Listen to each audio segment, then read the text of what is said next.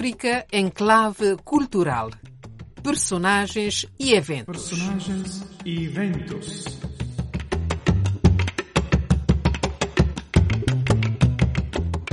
Saudações, Rádio Vaticano, convosco Dulce Araújo para mais uma emissão em parceria com o intelectual Filintelísio da Rosa de Porcelana Editora. O nosso personagem de hoje é o Elket Bunge, uma das revelações africanas do cinema e da representação cênica, assim como também da escrita literária. É guineense português e, de entre as suas numerosas proezas, frisamos desde já que fez a capa do catálogo da 28ª edição do Africa Film Festival de Lovaina, na Bélgica, entre maio e abril passados. O Elket estava lá e era muito interessante ver que ele estava a decolonizar o roteiro para dizer e, e, se não vou fazer isso, pá, deves mudar esta cena. Então, ele estava a mudar a visão dos flamengos sobre a África e também sobre o africano. Então, porque o, o Elket Bunga tem uma personalidade muito, muito forte. É um homem muito gentil, mas determinado e bom. Welket é de Guiné-Bissau. Ele estava no, nos grandes filmes, está nos Estados Unidos no, com Cronenberg, ele, está em, ele vive em Berlim agora, mas também em Lisboa. Ele, ele está em filmes de, que saem em Cannes, que saem em Berlim. Este era Guido Covens, fundador e responsável do Africa Film Festival de Lovaino, que falava à Rádio Vaticano na sequência dessa edição do festival. A seguir a estas notas musicais, vamos então conhecer este artista gentil e determinado.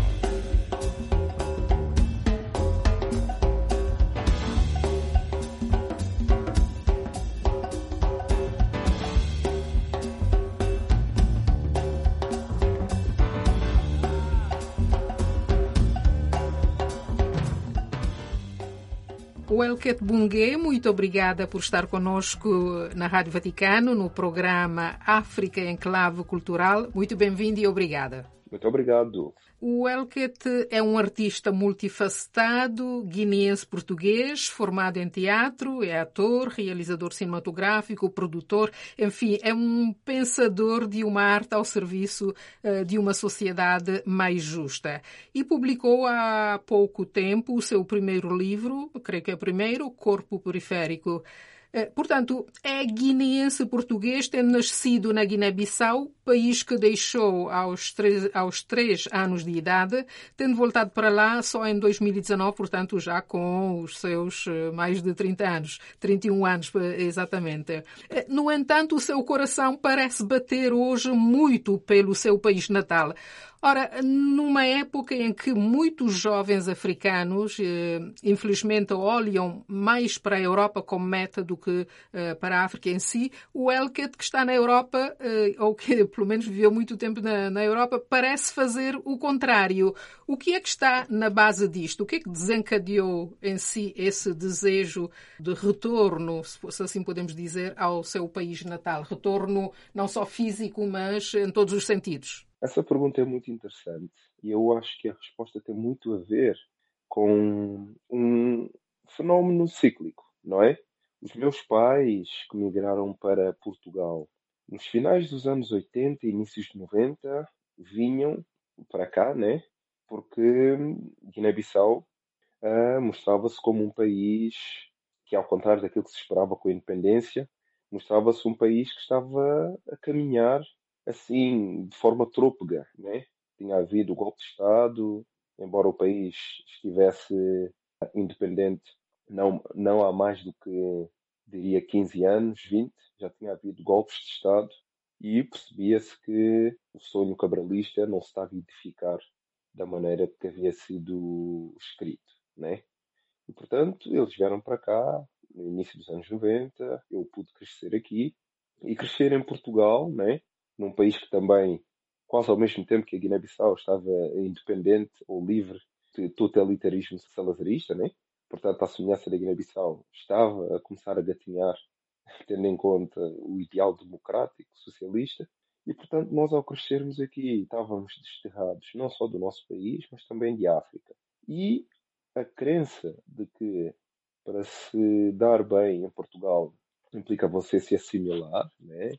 E assimilação significa desnaturalizar a sua cultura, fez com que eu, ao chegar uh, aos meus 20 anos, né? que é quando começo a fazer teatro, e acho que é um momento também em que eu começo a precisar de ter um pouco mais de bases de entendimento ancestral, né? eu começo a entender que precisava de voltar às minhas raízes. Só que aos 20 anos, meu pai, pronto, meu pai morreu quando eu tinha 14. Portanto, e o meu pai, do ponto de vista intelectual, é a pessoa como melhor me poderia explicar o que é historicamente o país de Guiné-Bissau. Né? E eu, por não ter o meu pai em vida e pronto, ter as minhas mães, a minha mãe biológica e a minha mãe de consideração, que é a mulher que me tocou, né? a última esposa do meu pai, eu continuei próximo da cultura guineense, mas já não era suficiente. Né? Eu precisava mesmo de voltar para a Guiné. E, portanto, desde os meus 20 anos, sensivelmente quando eu entrei para a faculdade, que eu começo a manifestar essa minha vontade de voltar para a Guiné. E a forma que eu consegui arranjar, de antecipar esse retorno, né, porque foi preciso arranjar condições financeiras e também ter alguma, alguma maturidade do ponto de vista de personalidade né, para poder voltar para a Guiné-Bissau. Até eu conseguir fazer isso em 2019, os 10 anos que antecederam isso, isto é, desde que entrei para a faculdade, né, em 2009, sensivelmente, eu comecei a estudar mais aprofundadamente o livro de poesia que o meu pai escreveu, que se chama Cabaró Dito Tem. Portanto, esse é um livro que o meu pai lançou em 1996 e para, para aquelas pessoas que já conhecem a minha filmografia de alguma maneira, hão de reparar que é muito comum ter uma ou outra citação, né? extraída de um, de um poema do meu pai, Paulo Tambabungue, ou então mesmo ter alguns dos seus poemas integralmente contribuindo como base para a criação desses filmes. E isso acontece no filme Mudança, né, que eu trabalhei com Jacinto Catar Moreira, acontece no filme agora recentemente lançado, que se chama Mesocosmos, e o filme Memória, por exemplo, também tem alguns extratos uh, dos poemas do meu pai. E, portanto, por todas estas circunstâncias, né, que tem a ver por uma questão de de reconfiguração de personalidade e de autopertencimento, né? mas também para conhecer a minha mãe biológica, que eu, desde que saí da Guiné-Bissau, com dois anos de idade, nunca mais voltei a estar presente frente a ela. Só voltamos a estar frente a frente em 2019, e isso é um dado autobiográfico que é descrito no espetáculo que eu criei, que se chama Chão de Balanta, né? Ah, que é um espetáculo onde eu reflito e celebro as minhas raízes, Balanta, e, portanto, por essas razões e por uma, por uma questão de reconexão ancestral também, eu precisei de, de, de voltar cada vez mais para as minhas raízes. E fui arranjando maneiras de fazer e estas formas como eu descrevi por estar em contato com a poesia do meu pai foi um dos aspectos que me proporcionou esse contacto simbólico com a Guiné-Bissau até eu conseguir ir para lá em 2019, isto é 27 anos depois de ter saído do país, mas também quando fui estudar para o Brasil, né, em 2012, foi um momento muito importante porque eu tive aquilo que eu costumo chamar de um despertar para a minha negritude, verdadeiramente. Né? Porque, como sabemos, o Brasil é o território que se fala português, onde mais se reuniu culturas, pessoas, corpos, saberes, né? Que foram estratificados eu diria, extraídos do, do continente africano. Né? E, portanto, a comunidade intelectual negra que existe no Brasil, nos últimos, diria, 40 anos, tem feito um grande trabalho de resgate dos vários saberes vindos do continente africano. E, naturalmente, que alguns desses saberes têm a ver também com a corporalidade, né? o uso do corpo, uh, tem a ver com a gastronomia, né? Tem a ver com as funções medicinais uh, de determinados alimentos, de determinadas ervas. E isso foi sendo mortificado aqui em Portugal, né? ao longo de séculos e muito mais nas últimas décadas né? do século passado, do século XX, né? justamente porque eles foram, os portugueses foram escorraçados das ditas regiões ultramarinas, né? chamado províncias ultramarinas pelos portugueses, que de província não tem nada, né? São territórios completos. Isto para dizer o quê? Por conta da minha ida para o Brasil, através da bibliografia, através da gastronomia, através da dança, através da música, simbolicamente e praticamente também, eu fui conseguindo me aproximar mais de África. Até que isso culminou em 2019, finalmente, quando eu pude pisar a Guiné-Bissau e perceber também o que é que o que é, ser ou o que que significa dizer que se é também guineense. E isso foi um momento assim de viragem ao longo da minha vida, né, até aqui e também em termos de trajetória artística, porque a partir desse momento pude começar a fazer filmes e a trazer filmes para o público que tenham sido feitos na Guiné-Bissau e que façam recortes mais sensíveis e mais genuínos sobre hum, a multiculturalidade guinense vigente. E a Guiné-Bissau vem até nós agora na voz de Eneida Marta com a canção Guiné na Mundo Fora.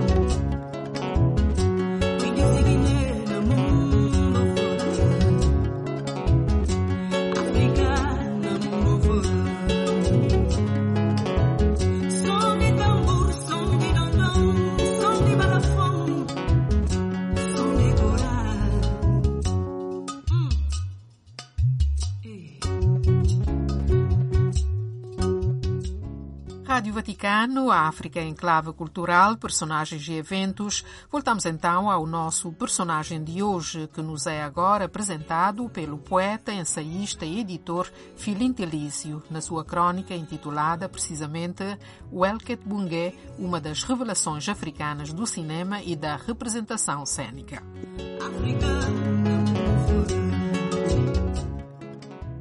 Welket Bungé protagonista do filme Berlim Alexanderplatz de Burhan Quarbani em 2020, concorrente ao Urso de Ouro da Berlinale Festival do Cinema de Berlim, levantou os olhares da crítica e da opinião pública sobre a violência policial em Portugal, a censura no Brasil e a crise política na Guiné-Bissau.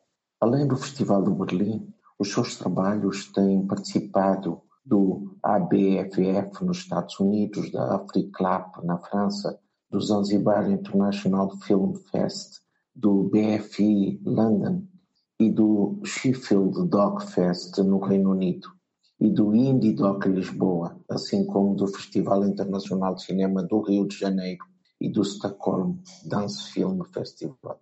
Wellcat é um ator, realizador e produtor do cinema luso-guineense de etnia balanta, que nasceu no ano de 1988 em Chitol, Guiné-Bissau.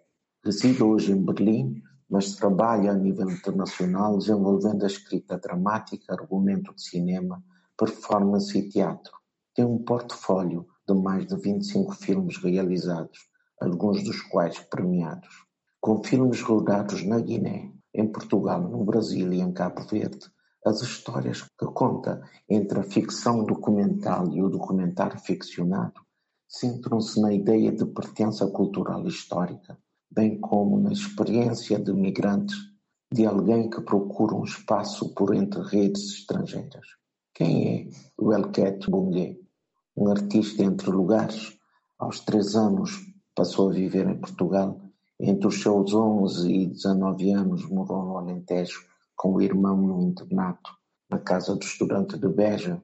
E foi ali, em 2005, que começou a fazer teatro amador depois de ter fundado um coletivo de teatro. Velquete estudou artes cênicas em Portugal e no Brasil.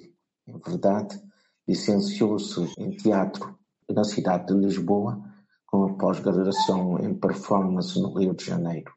A partir de então, ele tem tido um percurso fantástico de artista multidisciplinar. Tornou-se ator de teatro e cinema, realizador, performer, no teatro, o seu trabalho de palco está frequentemente ligado à coreografia e à dança. Prova disso é o seu espetáculo John de Balanta. Em 2013, roda o filme Tejo Mar e em 2017 o filme Corpo Elétrico. Recentemente, para além do Alexanderplatz, participou nos filmes Crimes of the Future, de David Cronenberg, e Aller Retour, de Dorothée Vandenberg, ao mesmo tempo, no Brasil participa do elenco de Reencarna, um seriado da Globoplay. Como cineasta, o seu trabalho divide-se entre o documentário experimental, a videoarte, o filme de intervenção e o cinema mobile, feito com telemóveis, tal como Cachorro Kuntum, que gera uma interação entre a memória do passado da escravatura e uma juventude promissora que fará a Guiné-Bissau de amanhã. Em 2018, Interpretou o escravo de Tiradentes no filme brasileiro Joaquim. Para o ano seguinte filmara Matéria Noturna. Em 2022 protagonizou o filme A Viagem de Pedro.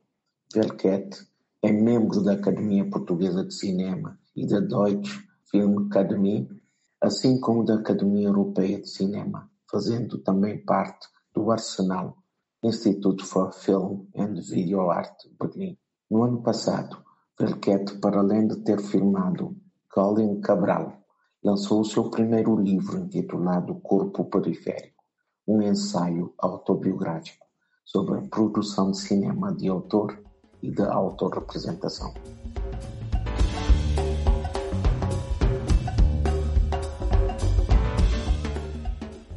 e precisamente do livro Corpo Periférico, que trata de muitos assuntos, entre os quais como fazer filmes com poucos meios, ouçamos ainda o Elket Mungue, que nos diz por que sentiu a necessidade de explicar isso.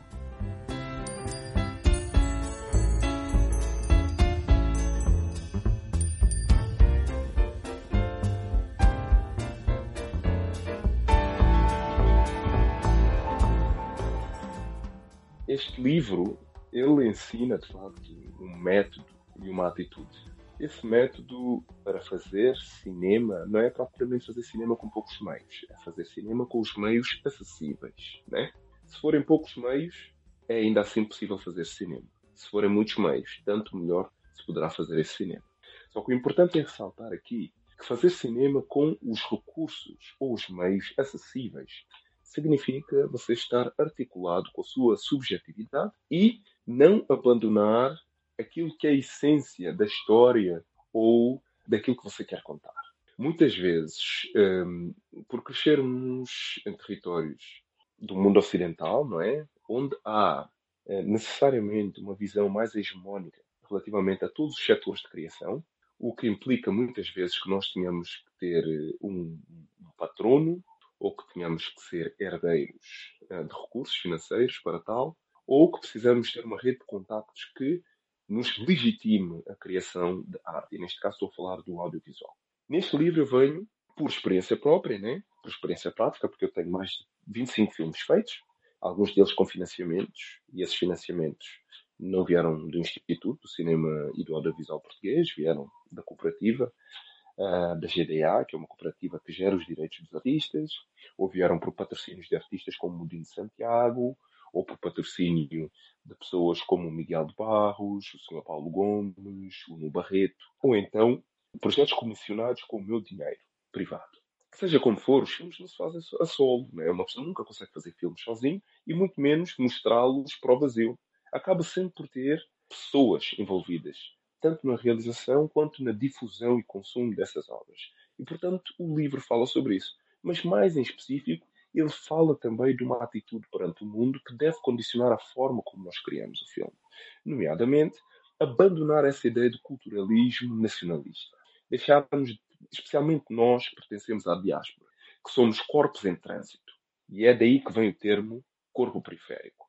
Porque no livro eu defendo que o periférico não tem a ver com uma condição geográfica. Tem a ver, sim, com uma condição de assunção política, nomeadamente acreditando que o corpo periférico é um corpo que se autodetermina como periférico, na medida em que ele está constantemente a desmontar aquilo que é entendido como centro. E, por estar em deslocação, nomeadamente por estar em trânsito, e, este trânsito aqui é uma coisa, é uma coisa real, né? Imagine-se, sirvam-se do meu exemplo, né? que alguém que nasce na Guiné-Bissau, vem para Portugal, sai de Portugal, vai estudar para o Brasil, sai do Brasil e muda-se para a Alemanha, por exemplo o facto de ser um corpo em trânsito faz com que tudo aquilo que se autodeterminava ou auto, auto-impunha aos restantes, aos outros territórios, dizendo que se trata do centro, passa a ser uma outra coisa, nomeadamente periferia. E aquilo que era periferia, talvez passe a ser o centro, porque o centro é uma construção, assim como a periferia, se estiver condicionada pelo centro, é também uma construção. E é por isso que neste livro eu escrevo e exploro né, e desenvolvo este pensamento crítico, esta filosofia, que faz com que nós nos entendamos como periféricos e esse entendimento significa olhar para nós mesmos como seres autossubjetivos. E quando somos autossubjetivos e pretendemos ser autossuficientes, significa que não nos podemos moldar ao sistema vigente, ao sistema que é um sistema impositor, né? que é um sistema que nos, que nos aprisiona em conceitos e paradigmas para que possamos justamente servir a esse mesmo sistema. A partir do momento em que nós quebramos com esse sistema, que se entende como um centro impostor, não é? Isso está no livro, uh, nós passamos a ser mais livres e a conectar-nos cada vez mais com aquilo que é a nossa subjetividade enquanto indivíduos. E a nossa subjetividade é uma coisa que deriva do nosso autoconhecimento, nomeadamente da nossa ancestralidade, da nossa etnicidade, se for o caso, dos nossos vários atributos, habilidades linguísticas, porque a Europa, de forma, de, de forma drástica e colonizante, ela passou-nos a ideia de que nós nos deveríamos subtrair para nos simplificarmos. E nós sabemos que as diásporas, elas são tudo menos simples, no sentido simplista do termo. Elas são complexas e são simultâneas. O que é, o que, é, que é o ser simultâneo? Eu posso explicar. É que uma pessoa que vem da Guiné-Bissau, ela não é só guineense. Ela pode ser guineense, pode ser balanta, pode ser fula, pode ser manjá, pode ser mancani. E também é africana. E quando essa pessoa chega a Portugal e assimila a cultura portuguesa, ela naturalmente passa a ser tudo aquilo que era até chegar aqui, mas também continua a ser portuguesa e europeia. Portanto, ao se apropriar desta lógica mundividente, vocês naturalmente deverão passar a produzir esses filmes né, com os recursos que vocês têm. E, portanto, se vocês têm recursos que têm a ver com essas diversas culturas que incorporam, significa que não podem estar à espera da aprovação de portugueses que se entendem apenas como portugueses para dizer que aquele filme é válido ou não. Porque, naturalmente, que as pessoas que foram guineenses e que se entendem também apenas como guineenses, já expliquei que não é assim, que nós devemos olhar para nós mesmos, eles vão achar que o filme não é guineense o suficiente. E, portanto, ao fim do dia, não é? Parece que há novamente uma desapropriação do corpo, da cultura, do, da, da, legitimidade, dos saberes, da, da soberania subjetiva de cada um de nós. E é nesse sentido que este método, que é chamado método de autorrepresentação no cinema, determina que nós devemos assumir e celebrar toda essa simultaneidade cultural que está na raiz da nossa personalidade.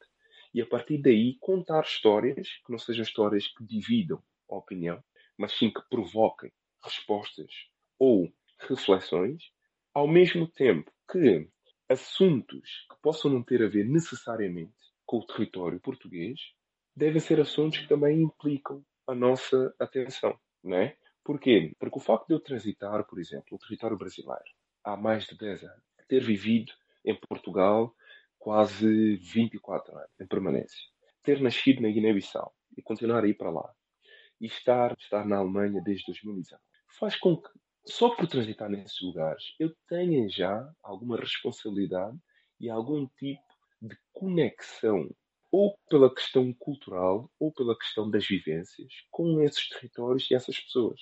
E isso é um, um tipo de filosofia que eu proponho que seja prática mesmo, que faz com que nós olhemos para o mundo de uma maneira não só mais solidária e consciente, mas também percebamos que nós pertencemos a esse mundo.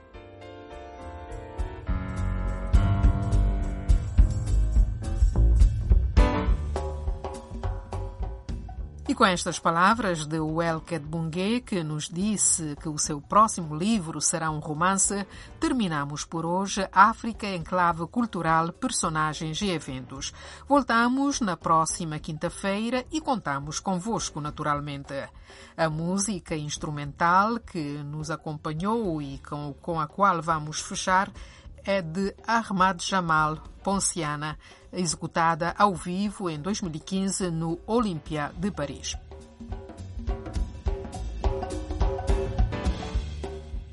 Aproveitamos também para recordar que o livro de Welket Bungé, Corpo Periférico, pode ser adquirido no Amazon ou na loja virtual Etsy e está também no Instagram como Corpo Periférico Cinema. Para quem quiser saber mais sobre o Welket Bungé, pode consultar também o seu site em www.welketbunge.com.